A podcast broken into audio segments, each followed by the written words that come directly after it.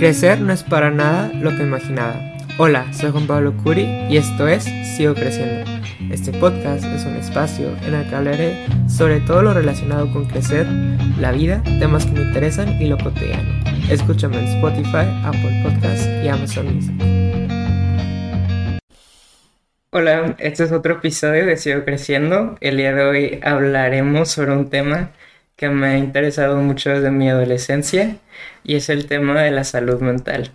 Estoy emocionado porque este es el primer episodio que tiene invitados. Hola Raquel. Hola. ¿Cómo estás? Si te quieres introducir. Bueno, pues hola Curi y hola a los que nos escuchan. Yo soy Raquel y actualmente estoy en el noveno semestre de la carrera de Psicología Clínica de la Salud en el TEC de Monterrey. Muchísimas gracias por invitarme a platicar este tema. Me gusta demasiado, estoy muy emocionada. Primero quisiera saber por qué te interesó estudiar psicología clínica de la salud. Bueno, creo que para eso tenemos que este, atrasarnos un poco más en la historia. Pero creo que todo empezó por mi obsesión de, de chiquita, de querer darle una razón a las cosas. Siempre fui una niña muy curiosa y muy preguntona y no me gustaba quedarme con la duda. Este, y pues me, entre, me intrigaba mucho eh, entender el porqué del comportamiento de la gente. O sea, la gran diferencia entre el comportamiento de un adulto, de un niño, de un adolescente, de un género a otro género, de un país a otro. Sobre todo nace de, de los cuentos donde hay héroes y villanos y me intrigaba mucho, mucho cómo cualquier persona podía tomar un camino tan diferente a ser un héroe o a ser un villano. Y bueno, para mi suerte, todos los cuentos y películas de héroes este, y villanos te cuentan como la backstory. Entonces, eh, eso ayudó mucho a, a, como darle una explicación a estos comportamientos, a estas actitudes, a la personalidad de cada, de cada personaje. Y pues ya más grande fue cuando sé que a esto se le llamaba la psicología de una persona, que es el comportamiento, las emociones, la personalidad, este, el desarrollo, ya más adelante los trastornos, etc.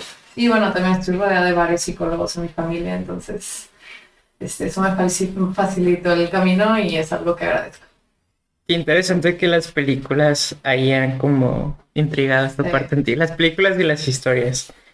De hecho, pues las películas, digo, todas las historias siguen como ciertos arquetipos sí, y todos sí. los personajes entran entre cajas. Sí, la cosa es que en, un, en, una historia o en una película sí te cuentan como la backstory de la persona y en la vida real no.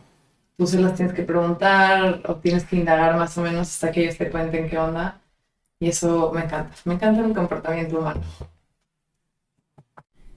Creo que para empezar hay que ir definiendo como los distintos términos, ya que pues la salud mental es un tema muy amplio y para que estemos todas las personas que nos están escuchando en este momento, bueno, cuando escuchen, deberíamos estar en la misma sintonía. Entonces, creo que ir empezando definiendo los distintos temas. Muy bien, creo que este vamos a empezar por salud mental. Salud mental es cuando hay un balance entre la persona y su entorno, o sea, entre la persona y su área laboral, entre la persona y sus relaciones interpersonales, entre la persona y su cultura, entre la persona y su área intelectual, etc.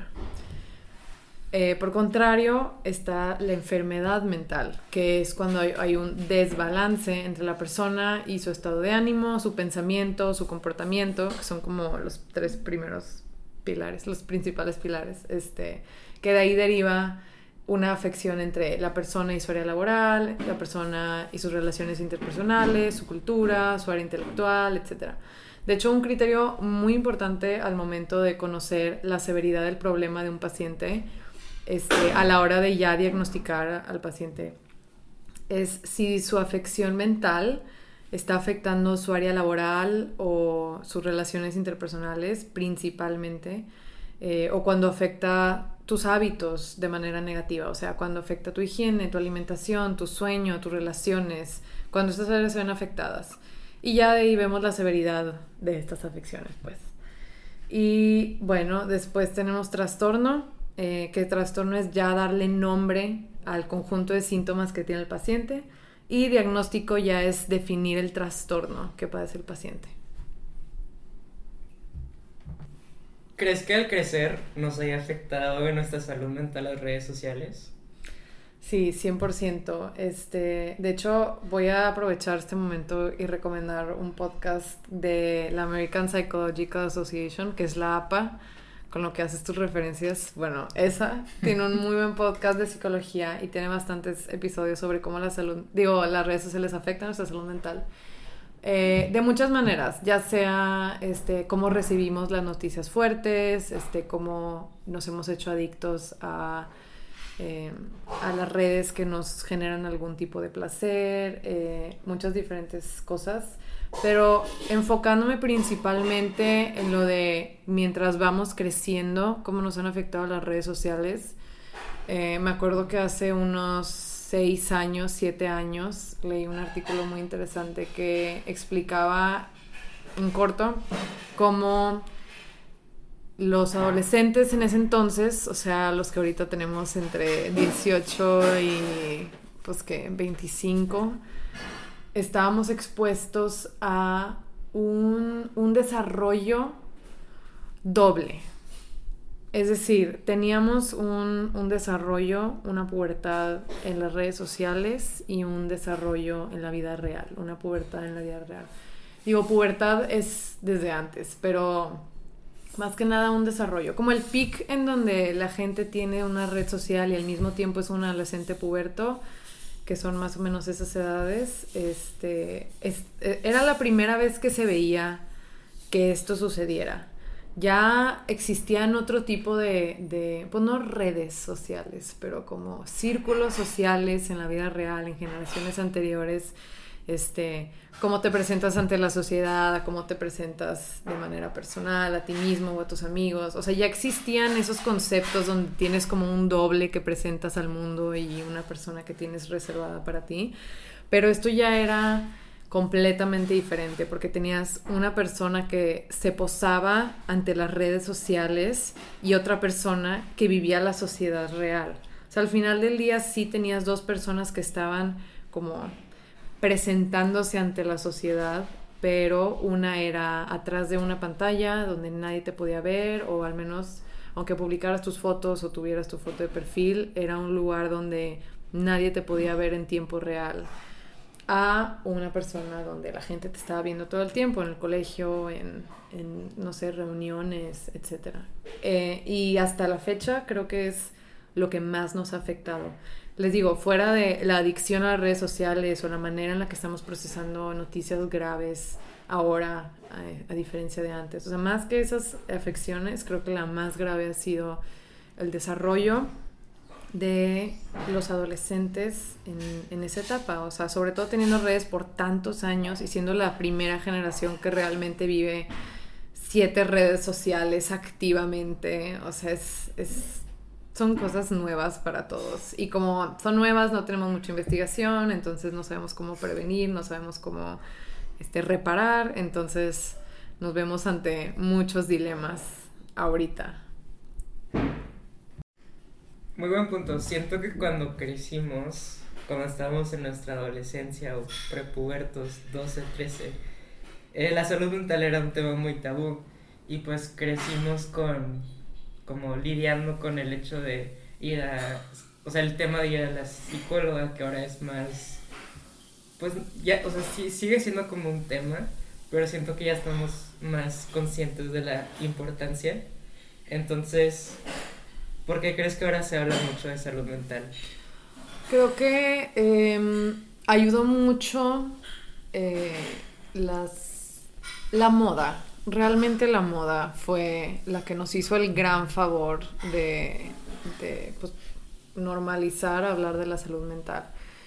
Con la moda me refiero como la cultura pop, pues las series, este, las películas, los libros, este, empezaron a hablar más sobre personajes con trastornos o voy a poner un muy buen mal ejemplo, pero yo no, yo no tuve el, gusto de ver skins, pero mi maestro de psicología siempre lo usa como un buen ejemplo de, pues sí, fue una serie bastante caótica y, puso muy mal ejemplo para los adolescentes. Éramos este, pequeños adolescentes muy crédulos, Pero bueno, independientemente de eso, puso la conversación en la mesa sobre muchos temas de salud mental, o sea, se ven trastornos en esa serie que nadie estaba dispuesto a hablar.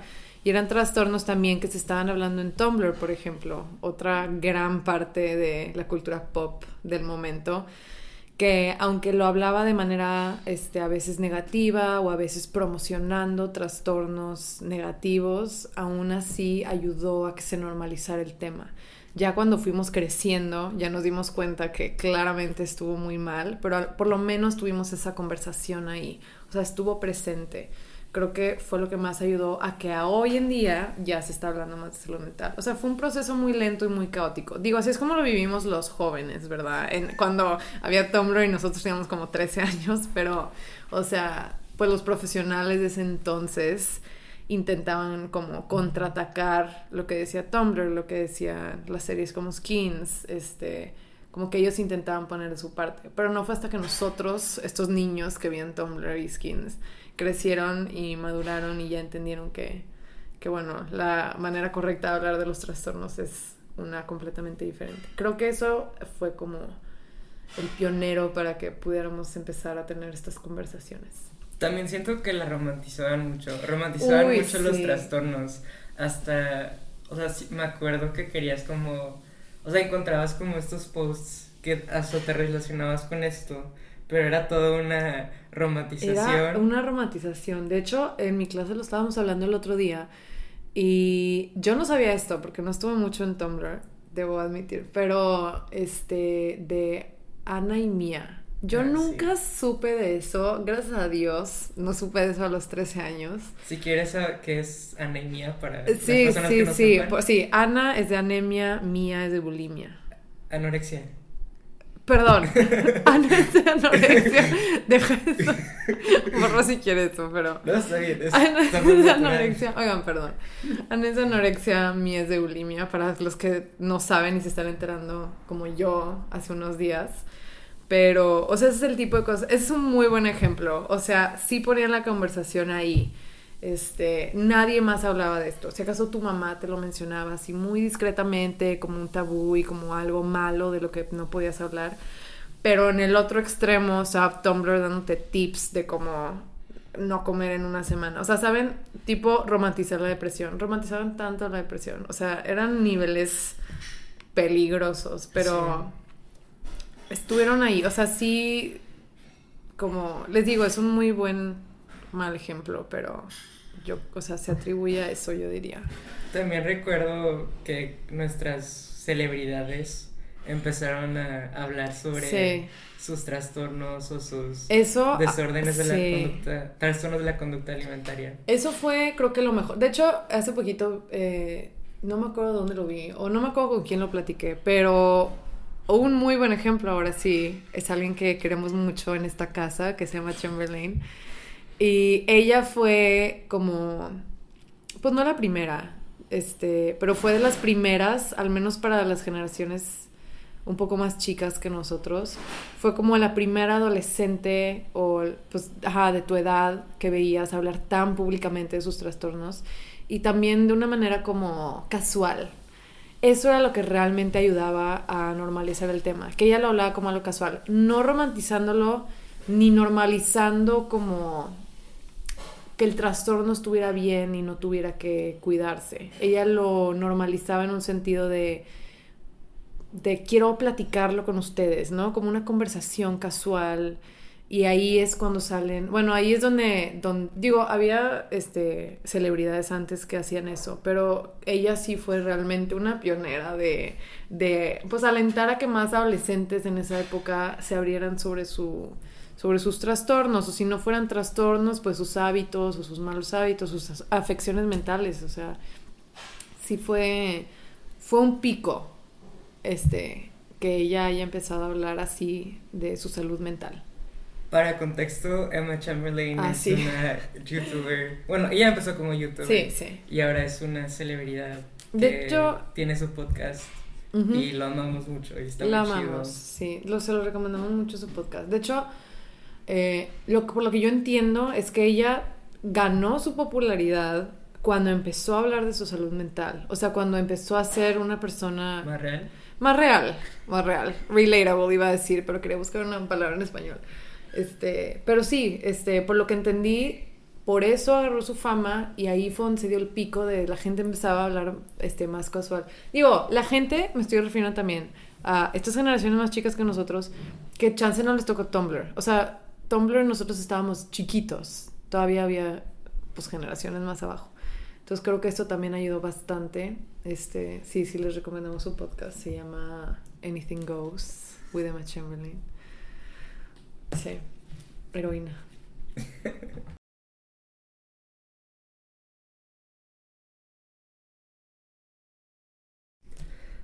Creo que algo que me molesta mucho es todo esta como los pasos a hacer para tener una muy buena salud mental o todos estos bloggers o youtubers o como le quieran decir influencers que dicen de que ay me levanto a las 5 de la mañana hago dos horas de ejercicio hago todo esto y también o sea todos estos libros de self help o de autoayuda que yo también he leído muchos y como soluciones fáciles o no sé, como...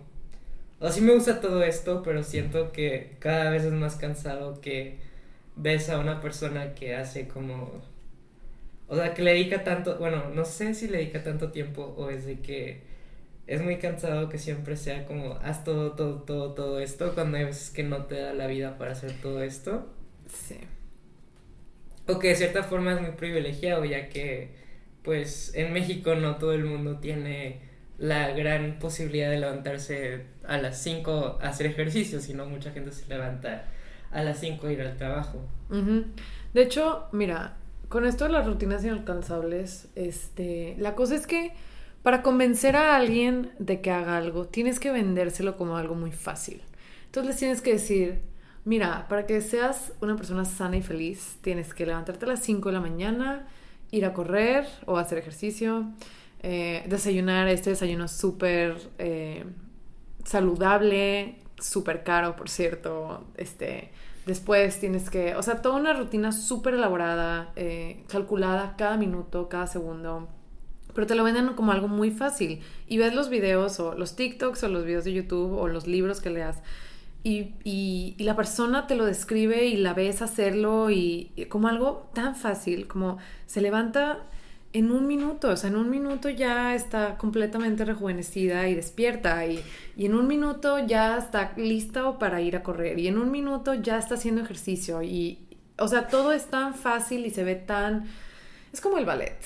El ballet se ve fácil. Lo ves y dices, esto es fácil. Y luego estás en clase de ballet y estás sudando todo el día y llorando y no puedes hacer nada. Como que siento que es te lo pintan muy fácil para que lo quieras hacer y para que lo intentes. Incluso también sirve para que te motives, que eso sí le voy a dar un poco de crédito. Sí es un muy buen motivador ver que algo tan padre que nunca veías posible se ve tan fácil de hacer. Entonces, pues sí son inalcanzables, o sea, pero son rutinas inalcanzables. Se ven fáciles y se ven effortless, pero es un trabajal que, o sea, no, no puedes. Y súper importante lo del privilegio.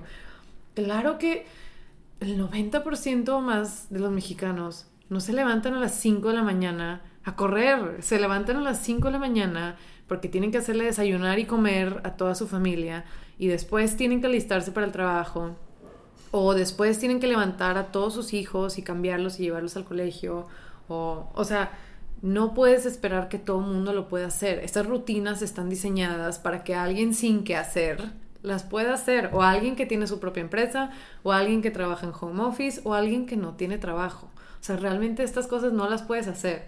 Yo creo que si acaso algún estudiante podría este, hacerlas, pero es, es, son rutinas realmente inalcanzables. Sí es un nivel de privilegio impresionante.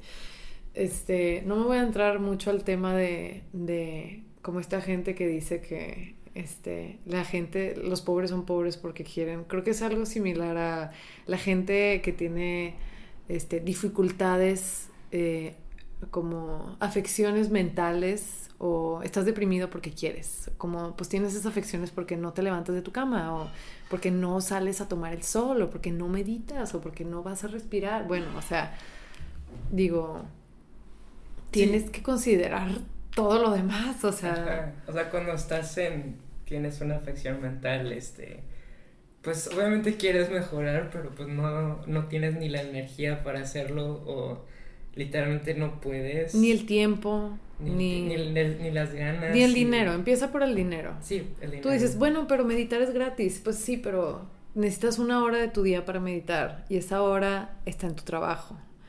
Pues necesitas el dinero de tu trabajo, ¿no? O sea, no, no puedes meditar y perderte esa hora, ¿sabes? Es, es inalcanzable, pues. Y sí es muy estresante ver cómo por muchos años nadie decía nada, o sea, era como, pues son rutinas que puedes hacer y son fáciles y nada más haz ejercicio una hora al día y, y si no quieres en la mañana, bueno, hazla en la tarde, o sea, real, o sea, no, no había cómo modificarlas para que fueran alcanzables para todos. O sea, realmente no eran rutinas que invitaban al público entero a que las intent o sea, sí, a que las intentaran. No se podía, era algo que no se podía.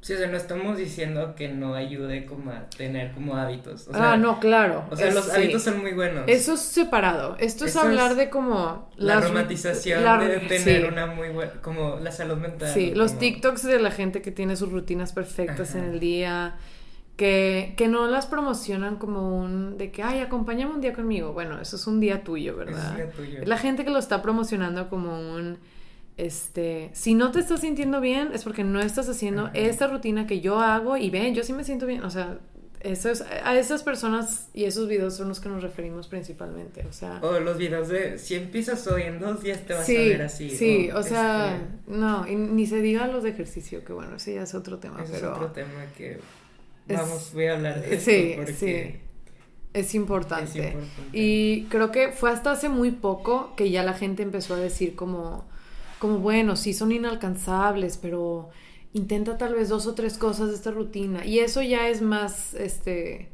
más real. Eso ya es más real. Que ya te están diciendo, bueno, no vas a mejorar en dos días y no vas a poder hacer mi rutina entera, pero te comparto algunos tips, algunos hábitos. Eso sí funciona.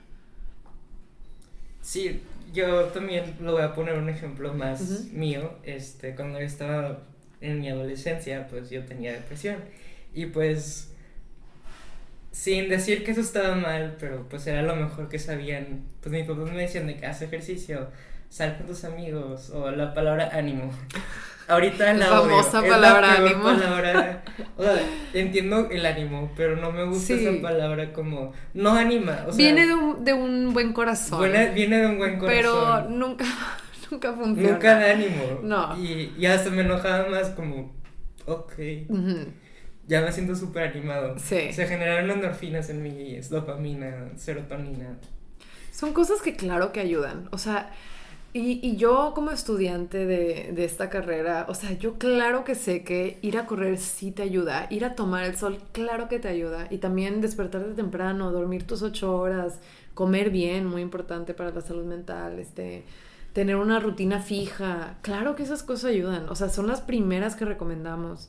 Este, bueno, nada más tienes 15 minutos libres. Bueno, te recomendamos algo que puedas hacer, algo que esté dentro de tus límites, esté dentro de tus capacidades, más que nada. Este, claro que esas cosas ayudan. Solo es la romantización de una vida perfecta la que no ayuda. Y el problema con que los ves y dices que fácil, lo voy a intentar, es que luego lo intentas y no te sale igual y te desanimas. Tú dices, bueno, volviendo al tema de hace rato que estaba mencionando de, de que pues lo promocionan como si fuera algo muy fácil tener esta rutina. Es que dices, bueno, lo voy a intentar. Entonces al siguiente día pones tu alarma a las 5 de la mañana y ¿qué crees? No la escuchas y no te despiertas. O no te quieres levantar. Y no te quieres levantar. Y ahí ya te desanimaste. Entonces, en vez de que esa rutina te haya ayudado, nada más te desanimó. Bueno, al siguiente día la vuelves a poner. Pones tu rutina. Ahora sí te despiertas, digo tu alarma. Ahora sí te despiertas a las 5 de la mañana, pero no quieres hacer ejercicio. Y dices, bueno, voy a desayunar. Desayunas y dices, no sé, es que me voy a volver a dormir. Y te vuelves a dormir. Entonces ahora estás más culpable porque te despertaste, lo único que hiciste fue desayunar y volverte a dormir. Y dices, soy el fracaso más fracaso, o sea, comí para llenar a mi cuerpo de energía y al final la energía la desperdicié en dormir. O sea, ese es el gran problema, que terminan desanimándote más de lo que te animan. Este, que pues es, es el, el- la prisa que tiene esta generación de querer que todo salga ya y que todo salga bien y que todo salga fácil de querer hacerlo ya y mañana mismo a las 5 de la mañana. Pues así no se genera una rutina, así no se genera un hábito, perdón. O sea, pero pues no lo vemos. En ese momento estamos muy cegados por, por nuestras afecciones mentales. Nada más queremos estar bien, ¿sabes? Nada más queremos amanecer felices. Es lo único que queremos. En lo personal, yo no me considero una morning person. Entonces, yo batallo mucho para levantarme temprano y pues realmente como que ya llegué a, la idea de que si quiero hacer algo de actividad, tiene que ser la tarde porque, o sea, sí me puedo llegar a levantar en la mañana, pero al siguiente día no me levanto, o en dos días no me levanto, porque realmente a mí me gusta mucho dormir, yo disfruto mucho dormir. Y, y sí, eso simplemente creo que es como... Siento que cuando sí nos desaniman, cuando nos desanimamos, porque yo realmente sí me he puesto como todas estas metas inalcanzables, como los retos de 75 Hard Challenge o de que ser la, mejor, ser, la mejor versión de tú mismo. Y o sea, son estos, estos como retos inalcanzables que hay gente que sí los alcanza, pero realmente es... Hacen todos estos retos y metas inalcanzables que realmente creo que lo importante es hacer metas que se adapten a ti y no que alguien más los haya puesto. Entonces simplemente es encontrar actividades que te ayuden y creo que ahora vamos a decir o cómo nos sabemos, cómo, cómo hemos procurado nuestra salud mental hoy en día. Híjole, creo que hablo por ambos en decir que nuestro camino hacia la salud mental ha sido uno, este, ¿cómo se dice? Con muchos baches. Pues sí. Algo muy difícil. En lo personal han sido 10 años ya estamos grandes. Sí, o sea, desde los 13 ya tengo 23. Entonces, literal, ala. Necesito una pausa para recomponerme. No, te crees. Pues sí, 10 años, entonces han sido 10 años de como. De luchar, de esta gran batalla. De esta gran con batalla. Uno mismo. Es, es que literalmente, aunque suena muy raro, somos como nuestro peor enemigo nuestra gran batalla. Somos nuestra gran batalla. Somos nuestra gran batalla. Yo creo que más que nuestro peor enemigo, más bien menos que nuestro peor enemigo, solo somos como. Es como cuando tienes hermanos y bueno, son familia, entonces tienes que llevar bien con ellos, pero están chiquitos todavía, entonces como que se pelean todo el tiempo. Creo que así es mucho lidiar con tu propia salud mental tú eres alguien con el que vas a estar toda tu vida, entonces tienes que caer bien, ¿sabes? O sea, tienes que llevarte contigo mismo, tenerte más compasión, comprenderte un poco más, este, pero no, o sea, no hay día en que no tengas un problema contigo mismo, es como esta constante batalla, pero creo que este es algo que sí se puede trabajar, o sea, no es una no es una batalla este que deba estar ahí para siempre, es algo que puedes trabajar. Digo, siempre va a haber algún problema, pero no tiene que ser de a diario. Creo que pues yo quisiera saber tú cómo estás lidiando con tu salud mental hoy en día. En lo personal intento pues estoy haciendo lo mejor que puedo, la verdad. Eso ya es este, bastante, de verdad. Sí, o sea, lo que, bueno, ahorita pues la, la carga académica está un poco ligera. Bueno, aunque sí, la tesis y todo, pero mm. tengo como un poco más de tiempo en las mañanas o sea, mis tareas pues sí, dedico a, a juntas o así, pero pues sí me despierto tarde, este, desayuno. Me gustan las mañanas lentas y eso me gusta como... Sí. Este, simplemente empezar mi Me encanta eso, las mañanas lentas. Me gusta mucho. Me hace muy feliz. Creo que no he tenido una mañana lenta en... Desde que nací, yo creo. Nací a las 2 de la tarde, entonces podrás decir que tuve una mañana muy lenta. Entonces, sí, también pues encuentro tiempo para hacer ejercicio y creo que ya le he como redefinido el hacer ejercicio en mi mente porque siempre antes era para bajar el peso, para cambiar de cuerpo, porque pues siempre ha sido mi peso y mi, mi relación con la comida siempre ha sido un tema. Entonces, como que ahora estoy en un mejor punto en el que nada más quiero moverme por por sentir como por salud. Por salud. Sí, es muchas una, bueno, una gran un gran tip para mantener buenos hábitos es darles una razón positiva. O sea, no te pongas la meta de eh, por ejemplo, en tu caso, si tu meta para ir a caminar o hacer ejercicio hubiera sido, es que mi peso, y, o sea, una, una razón negativa que te trae problemas a diario, que estás, una, una, una obsesión, este, eh, pues no, no sana, no, no vas a mantener ese hábito, necesitas ponerles unas razones positivas. Yo también salí a caminar hace poco. Yo peleaba con el ejercicio porque no, me daba mucho coraje no tener la condición y no tener la figura que tenía antes o las ganas que tenía antes o el cuerpo que tenía antes. Nunca iba a poder mantener el hábito de hacer ejercicio si solo iba a llegar llena de coraje. Tenía que ponerle otra razón. Entonces empecé a ir a caminar porque tengo IBS. Para los que no están familiarizados. qué bueno. Es colon irritable. Es colon irritable. Este, y un gran tip que me dio una nutrióloga alguna vez fue ir a caminar. Entonces estaba pasando por un mal momento y dije, bueno, voy a volver a caminar a ver qué pasa. Y pues eh, se me olvida que ir a caminar es bueno para todo, al parecer. O sea, realmente hace maravillas ir a caminar. A mí me gusta mucho ir a caminar. Me encanta. Ya nos topamos Curi y yo una vez en el parque caminando. Fue increíble. Fue un gran momento. Hay que repetirlo. Hay que repetirlo. Hay que repetirlo. Este, ese tipo de cosas. Nada más así puedes mantener un hábito. También tienes que ser muy permisivo con tus hábitos. O sea, si un día no puedes ir, bueno, yo que soy una persona muy perfeccionista, no les voy a decir mi signo zodiacal porque no estamos aquí para esto, ¿ok? Pero soy una persona sumamente perfeccionista y rígida. Este, muy anal para los psicólogos. Anal es un, termo, es un término psicológico, ¿ok? Antes de que vengan a decirme cosas. Muy anal, dirás, en psicología. Este, y yo soy muy perfeccionista, entonces yo tenía esta rutina perfecta y planeada. Y si un día se me pasaba ir a correr o un día, este... Es más, un día, yo, imagínate que yo corro a las 6 de la tarde todos los días. Si un día, para las 6 de la tarde, todavía no estaba en el parque corriendo, ya no iba a ir a correr. O sea, era ya no, ya, ya se me pasó mi hora, ya no voy a correr la hora exacta. Entonces ya no lo hacía y ya tiraba todo así. Y ya a partir de las seis en adelante, ya mi rutina se deshacía. Ya no iba a correr, ya no me bañaba a la misma hora o me bañaba muy tarde o bueno, no me voy a lavar el pelo. O sea, TMI para, bueno, la gente que, que ha tenido problemas de salud mental creo que me entiende mucho con el tema de higiene. Pero bueno este, de, a partir de ahí se deshacía mi rutina y ya ni, ni dormía bien, es más, me dormía tarde y viendo el teléfono y se deshace.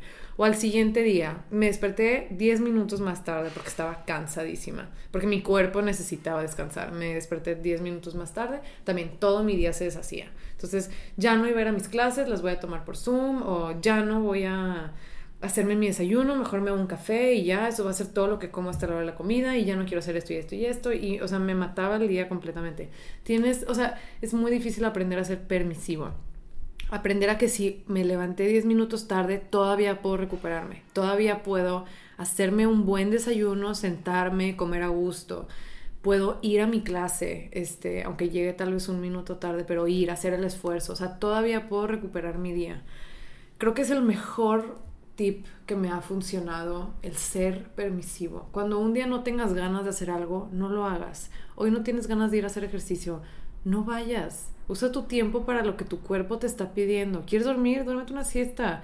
¿Sabes qué? Hoy quiero un snack. Pues cómete un snack. O sea, tu cuerpo te está pidiendo. Tienes que ser permisivo y tienes que escuchar a tu cuerpo. Y creo que es el mejor consejo que me han dado alguna vez. No me acuerdo quién me lo dio pero es lo que más me ha servido. En días donde ya estoy en mi cama y todavía me falta bañarme, lavarme la cara y lavarme los dientes, siempre es como, bueno, este, hoy nada más ve y bañate, pero no te laves el pelo y lávate los dientes, como las cosas más importantes, ¿no? Muy importante lavarse los dientes, oigan, este, este es un buen tip que vi en Reddit una vez. Si te pasa eso de que no quieres hacer nada, mínimo es una cosa, es lávate los dientes. Pero bueno, como que sea permisivo de que, bueno, hoy no me lavo el pelo ni la cara, pero me lavo los dientes y el cuerpo. O sea, como tienes que aprender a darte sus permisos. Tu cuerpo está cansado de, de todo, del trabajo, de la escuela, de las el constante bombardeo de noticias negativas, las redes sociales, las amistades, las relaciones interpersonales. Tienes que ser permisivo o no vas a alcanzar tus metas de salud mental que quieres. 100%, es muy difícil ser humano, siento, pero... Muy difícil Es muy difícil ser humano y, y Qué pues, horror. Y pues a nadie le ha salido, o sea, nadie es inmortal, No. nadie ha encontrado como... Nunca se va a poder, No nadie va a poder. Yo realmente sí me da mucha curiosidad esa gente ahorita que re- retomando el tema, pero esa gente que sube esos videos de rutinas perfectas. Como yo- quiera te vas a morir a los... Sí, pues sí. Ajá. Sabes que la vida termina. La vida termina. Pero sí me da curiosidad como- disfruta- Ellos sí, sí hacen sus rutinas todos los días. O sea, No lo creo. tienes que estar en cocaína o algo así, siento yo. Esto es una broma, oigan.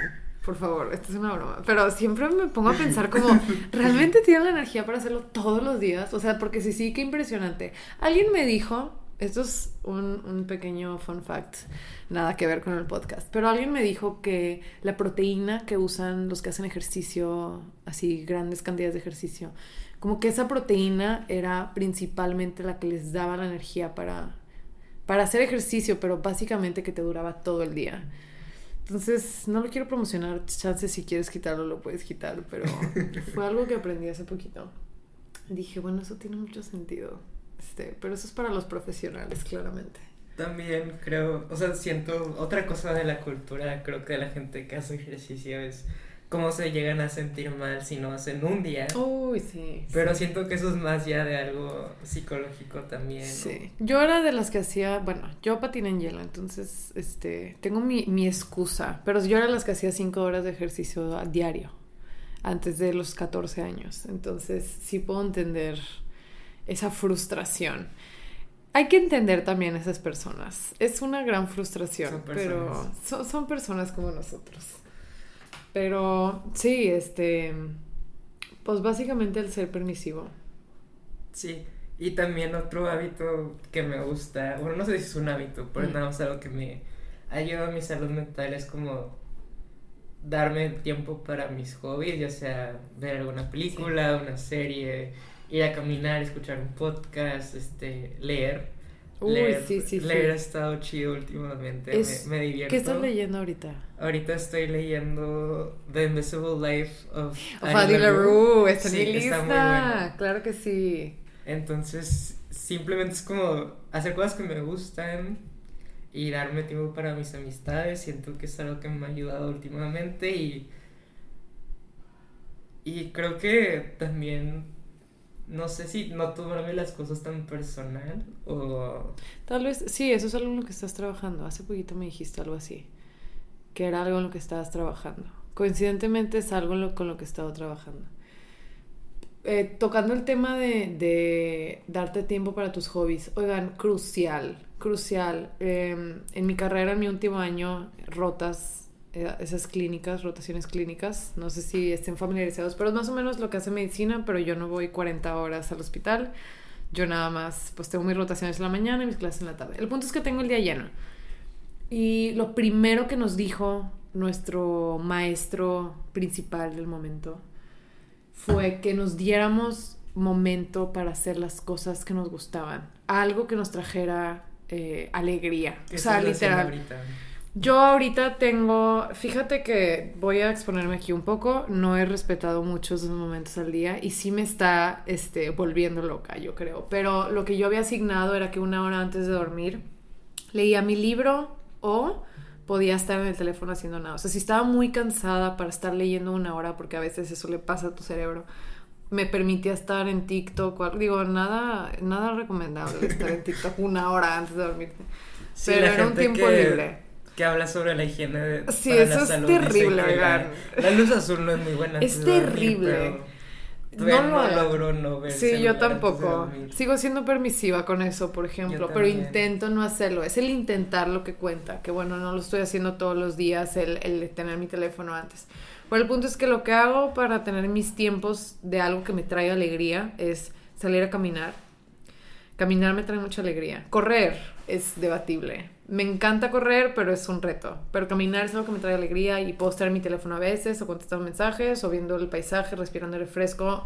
Me topo a gente como Curi, ¿sabes? O sea, eso o leer una hora antes de, de dormir. Eh, yo ahorita estaba leyendo los libros de Gillian Flynn, que es la que escribió Gone Girl y otros dos libros muy buenos.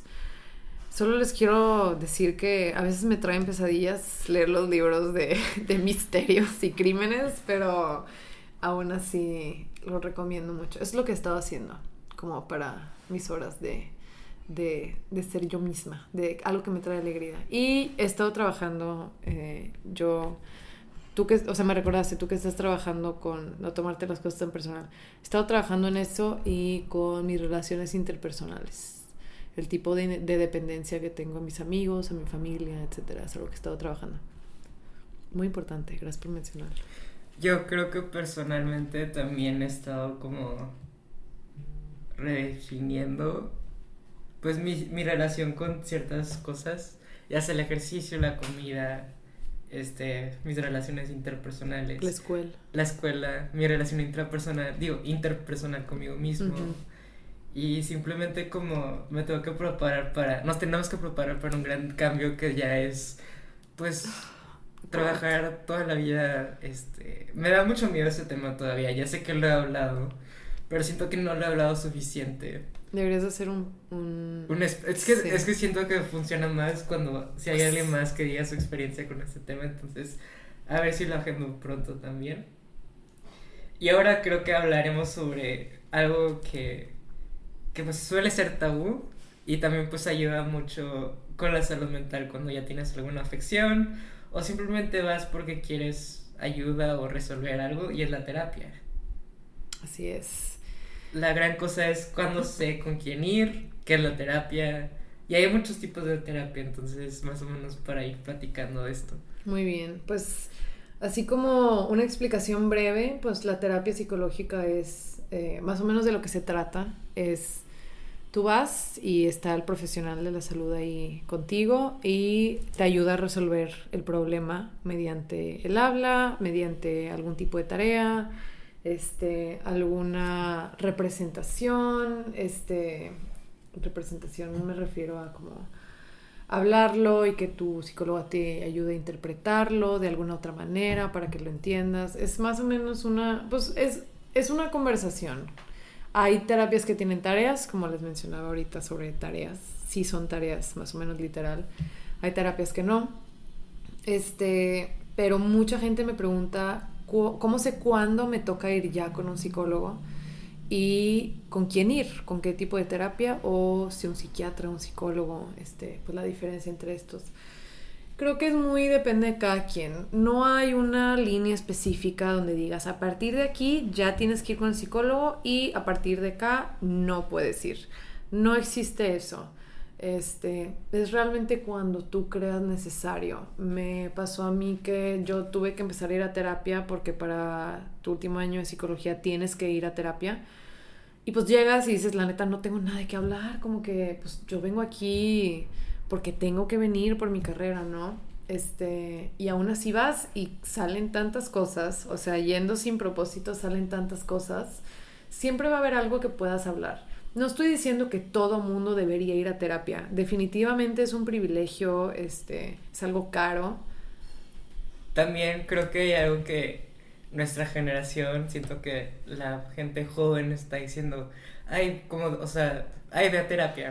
Y siento que lo decimos tan fácil o tan como, si es tan accesible ir, cuando realmente, como mencionas, es un privilegio ir porque, Sí. pues, no entra dentro del seguro, no Sí, aquí es no. algo que tienes que pagar. Creo que en Estados Unidos sí, pero bueno, al menos aquí en México no. Y me da mucho gusto que la gente diga como ve a terapia y lo promociona así bien padre, pero sí hay que recordar que es un privilegio primero que nada, que no tienes que ir a terapia, no te tienes que endeudar para ir a terapia porque lo viste en tu red social, no tienes que, que, meterte en algún gran problema este, de rutina y de horario contigo mismo para ir a terapia cuando sientes que no necesites. O sea, realmente yo, claro, apoyo que vayan a terapia. Yo quiero dar terapia, ¿verdad? O sea, claro que me convendría decirles a todos que vayan a terapia y que vengan conmigo, por supuesto, cuando ya tenga mi maestría hecha. Pero no es el caso, no necesitas ir a terapia cuando este, sientas... Mira, lo, lo principal es cuando no, tu afección eh, mental no esté afectando gravemente algunas de, algún área de tu vida. Es lo que mencionaba hace rato con lo de enfermedad mental. si crees que sí, tienes algunas cosas que quisieras trabajar, pero no necesitas porque realmente no te está afectando en tu área laboral o interpersonal o, o, de sueño, de higiene, o sea, si realmente crees que estás bien y crees que se te va a pasar, lo puedes trabajar tú solo, está bien, es válido. Este, ya creo que yo lo recomendaría así como, bueno, realmente busca un espacio y hay que buscar una psicóloga que puedas pagar y hay que hacer todo lo posible para que vayas. Es cuando ya te está afectando en algún área, cuando ya no puedes trabajar bien, cuando estás perdiendo a tus amigos, cuando este sientes que el mundo se te está cayendo. Creo que, bueno, esto ya es un extremo, cuando el mundo se te está cayendo ya es un extremo. Puedes ir desde antes, por supuesto. Este, una vez que necesité ir a terapia, bueno, los que han visto la película de Intensamente, hay una escena donde a Riley, la niña principal, tiene como sus, sus torres, tiene unas torres donde esta torre es sobre el hockey, que era su deporte favorito. Y esta era su personalidad, ¿no? Algo así. Ajá, y esta torre es de su familia, y esta torre es de sus amigas, y esta torre es de, la escuela, y así. Eran como unas torres conmemorativas, como si fueran unas esculturas de, de cada cosa, ¿no? Y en un punto ella está muy deprimida porque ya no puede jugar hockey. Entonces ves cómo literalmente la escultura, la torre de hockey se desmorona. Entonces yo sentí algo así en ese momento, este, había perdido una amistad muy importante y sentí como esa torre se me desmoronaba y fue ahí cuando dije creo que ya necesito la terapia. Este, pero es que no, no les puedo dar una definición, así lo viví yo y ahí es cuando yo dije ya necesito la terapia. Probablemente ah, probablemente alguien lo vea diferente, como un, es que ya no puedo dormir o no puedo mantenerme despierto en mi trabajo. Eso es suficiente para ir a terapia. Sí, yo en lo personal, yo empecé a ir por... Bueno, todo empezó porque pues se murió mi abuelito y creo que ahí empezó como a cambiar varias cosas y aparte la pubertad, ser adolescente, crecer es un reto. Entonces, no sé, como ser adolescente, estar en secundaria, creo que pésima, pésima experiencia. Gran escuela, pero pésima. Qué horrible. O, sea, no sé si la gente, no quiero decir, porque tengo amistades bonitas de, de la secundaria, bueno, pocas. Pero simplemente como mi experiencia y no sé, o sea, pasarme los recreos en, con la school counselor, que eso fue antes de ir con una psicóloga, porque pues me empezó a dar ataques de pánico en la escuela y no sé, como que simplemente mm. ahí empezó como a, apagarse mis, pues las torres de personalidad, digamos, este, siento, o sea, eso fue desde los 13, entonces, de los 13 a los 16 estuve con psicóloga y a los 16 me cambiaron con psiquiatra y ahí fue cuando empecé a tomar antidepresivos. Y realmente, pues, me sentí como muy pausado por dos años. Y a mis papás no les gustaba eso, que me veían como que muy desanimado. Y optaron por irse para como la medicina funcional, que te ayuda como la medicina, digo, la, alimentación realmente te cambia con suplementación. Obviamente siguiendo con, con el psiquiatra, pero a los 18 fui, fui con una doctora funcional este, porque me detectaron un, una candidiasis que pues te afecta en tu, en tu intestino y pues tu intestino es tu segundo cerebro y pues realmente me, me afectaba en mis, en mi, pues tenía muy baja la vitamina D, o sea, todo esto que afecta en nuestro, ¿cómo se llama? Funcionamiento. En nuestro funcionamiento y nuestra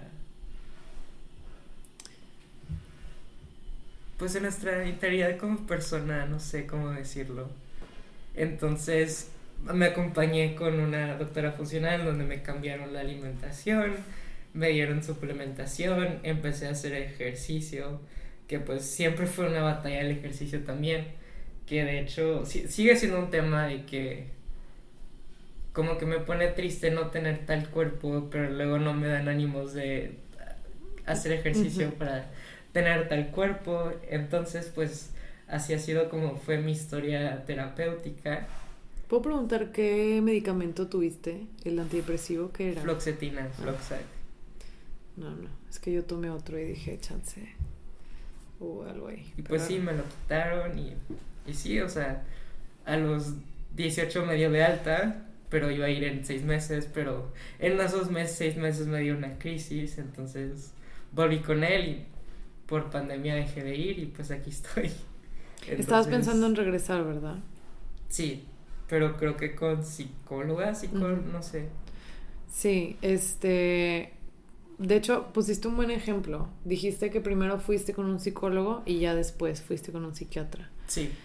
Sí es lo que se recomienda. Para todo ve primero con un psicólogo y ellos te van a decir si se puede arreglar ahí en terapia, si necesitas ir con un psiquiatra o si necesitas ir con el médico general. O sea, pero todo empieza ahí. Es, fue un buen comienzo. Yo sé que hubo un comienzo antes, pero es eso.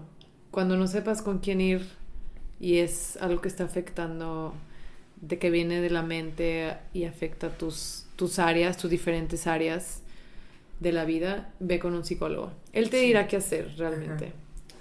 Y pues creo que la escuela pues sí facilitó que hubiera como... Sí siento que sí, ayuda. Sí. Siento que la gente lo... Es lo bueno, porque te están viendo... Es que en la escuela te están viendo todo el tiempo, te están calificando este, tus materias, te están viendo cómo te comportas.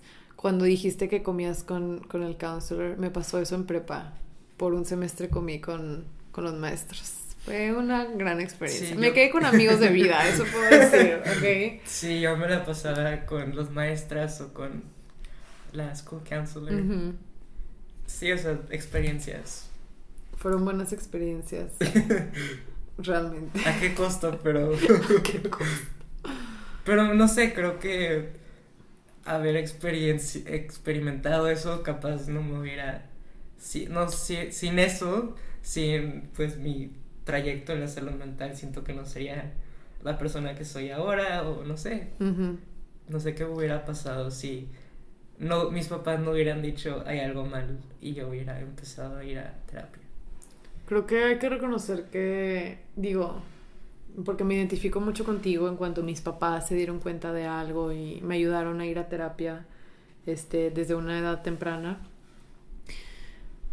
creo que hay que recalcar que tuvimos mucha suerte en tener papás que, que se fijaran en que algo estaba mal y en ayudarnos a ir con un, con un psicólogo, con un terapeuta. Em, conozco muchos casos de amistades que es un, algo casi imposible poder ir con un psicólogo, ¿no? O sea, digo, ah, ya, bueno, muchos de los que nos escuchan, estoy segura que ya son seres independientes o que al menos se pueden pagar su propia terapia. Pero para los que no, em, entiendo completamente cómo es el, nadie te lo puede pagar, nadie te va a dar permiso y no sales de ahí, o sea, no hay manera. Siempre, este, bueno, no, no es, lo principal es no perder la esperanza no te voy a decir que siempre se puede hacer algo porque te estaría poniendo toda la responsabilidad en ti, en...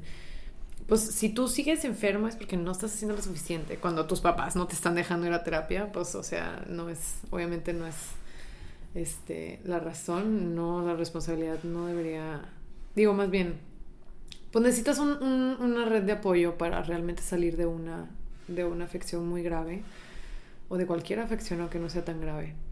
Eh, yo recomendaría, en un caso para la gente que no puede ir a terapia porque no tiene eh, el sustento económico o el apoyo familiar, sería tener una, una buena red de apoyo, tener buenos amigos, tener un, si se puede, tener un buen amigo adulto eh, con adulto me refiero a un tío, una tía, este, un tío, un, este, digo tíos porque como que creo que es lo más cercano a alguien muy adulto que tienes en tu vida.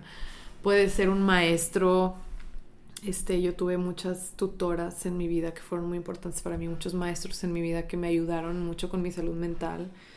Eh, creo que eso ayuda mucho para tener una red de apoyo sólida eh, y un amigo que te escuche, un buen amigo que te escuche. Eh, escucho mucho la palabra trauma dump. Eh, la escucho mucho. Una amiga siempre la dice. Cada vez que nos quiere contar algo personal, nos dice que no quiere trauma dump. Oigan, tranquilos. No es trauma dump si le van a contar algo personal a sus amigos, a su red de apoyo. Es algo normal. Trauma dump ya es... Creo que había visto la definición de eso en otra parte y no es eso lo que nosotros pensamos que es. Sí, o sea, realmente tranquilos, porque mi es, es una amiga muy ansiosa que, que, pues sí, nos quiere contar de cómo se siente y ha estado pasando por cosas difíciles y solo quiere desahogarse con nosotras, ¿no? Y al final siente toda la culpa de habernos contado porque piensa que es trauma dump y porque piensa que nos está molestando. No piensen que eso es trauma dump. Trauma dump no es contarle a tus amigos. Si tus amigos te están diciendo, ahora sí, si tú le cuentas algo personal a tus amigos, a tu red de apoyo, y ellos te dicen que no te quieren escuchar o que eso es trauma dump, necesitas una mejor red de apoyo. Eso es, eso no son, eso no es una red de apoyo, ¿ok? No, y de verdad no lo confundan con, con trauma dump. Yo creo que últimamente, bueno, en, estoy muy afortunado de haber generado, creado amistades que pueda, pues que nos compartimos cómo nos sentimos. Creo que este, nuestra generación habla más abiertamente Sí. de, de todo y, y pues qué padre poder compartir que capaz hoy no te quisiste levantar de la cama o no sé, o sea, simplemente es hablar de las cosas que nos pasen y no decir de que, ay, todo es perfecto, de que, Sí. no Creo sé. que eso es algo que tuvimos mucha suerte como sociedad, que ahora ya podemos ser Más un poco reales. más, sí, más reales, definitivamente siendo reales. Be real. Be real. Estamos siendo, Estamos siendo reales. estamos siendo be reals ahora. Sí. Eh, y que ahora puedes, justo lo que dijiste, contarle a tus amigos de, pues, que no te puedes levantar de tu cama, que necesitas ayuda, que realmente estás en un mal lugar. Es, es increíble ahora poder tener espacios seguros donde podamos contar, círculos seguros donde podamos contar cómo nos estamos sintiendo realmente y gente realmente interesada en ayudarte. Y ahora con tanta red social, siempre hay alguna red o una página de Instagram que te puede ayudar. 100%. Sí. Yo sigo muchas páginas de como, este, ahora hay como toda una tendencia de terapeutas millennial que hacen su cuenta. Sí, Y sí. como muchas como, pues no sé, como cómo lidiar con esto, Sí. cómo tener más, eh, cómo ser más, eh, ¿cuál es la palabra? Cómo, eh, Introspectivo. no, no, no, eh, cómo tener como una comunicación efectiva con otra persona, este, cómo, ay, voy. El término que estaba diciendo era comunicación afectiva, que de hecho lo decimos en broma, pero siento que todas estas cuentas o gente que pues es profesional, que tiene pues una educación en psicología y pues ha llegado a tener pues tanta experiencia que comparte su experiencia, su educación en redes sociales, que creo que es algo bello Sí. de redes sociales de que, que ahora Está al alcance. Está o sea, tienes demasiados temas en Instagram o TikTok o cualquier red que uses que te puedes informar de finanzas, de psicología, de este también hay De días de todo. hay de todo, es, De es todo. que- No entiendes algo, lo buscas en ese momento. Yo soy, como les había dicho, soy muy curiosa. Entonces, realmente yo estoy abriendo Safari todo el, todo el santo día. Yo siempre googleo. Ay, En Me mi Google está. eh, ¿Qué edad tiene cierta actriz? Este, ¿Cuándo fue la última vez que cierto país invadió otro país? Mi mente está on a roll. Sí, yo Yo creo que soy estaba- muy cultural, oigan. Este. Yo ya estaba googleando sobre la reina. Ay, sí. Te iba a decir, yo también, pero no. Yo el otro día googleé una foto de. Una foto. Todavía googleé una foto de María Antonieta. Obviamente no hay fotos. Me salieron pinturas. Sí, era Como que le quería pinturas. poner cara, porque hace poquito vi la película. Le quería poner cara. Y ya se la puse. Me veo muy cultural, pero en realidad nada más le quería poner cara a la señora. Pero sí, Sí. abajo las monarquías. Abajo las monarquías, arriba las cuentas de Instagram de psicología, realmente. La gente se ríe mucho de esas cuentas. Eh, dicen que todas se ven iguales, que todos hablan de lo mismo. A mí me gustan mucho. Eh, es la psicoeducación que necesita el pueblo, yo diría. Este, a mí me encantan, no sigo muchas porque pues ya voy a la carrera, ¿verdad? Pero sí, sí sigo algunas que me gustan mucho, también algunas que ponen frasecillas motivacionales por ahí. Yo me reía mucho de las frases motivacionales. Yo tuve una época hater. Pero es lo que te sirve. O sea, y mientras te sirva está bien. Y, y sí, sí, yo las apoyo completamente. Yo también solía tener mi, mi época de palabras, de frases motivacionales y Son buenas. No. Realmente algunas. Un dato curioso es que puse una frase muy triste en mi... Una, una frase de John Green en mi anuario de secundaria. Ay, no, ¿cuál era? Tienes que compartir. Ay, No puedes decir ese gran dato sin decirnos cuál era la frase. creo que se pueden, pueden no saberlo porque no me acuerdo, pero so- Vamos solo a me acuerdo que era de John Green. Lo averiguaremos. Lo averiguaremos pronto. ¿Cómo te sientes en... ¿Cómo se dice eso en español? ¿Cómo te sientes al respecto Con de ese tema? sí. Del tema en general. Sí, es un tema que mental. me apasiona mucho. O sea, pues digo, estudio la carrera, ¿verdad? Yo elegí esta carrera a los 13 años. Entonces, esto realmente es una gran pasión que tengo.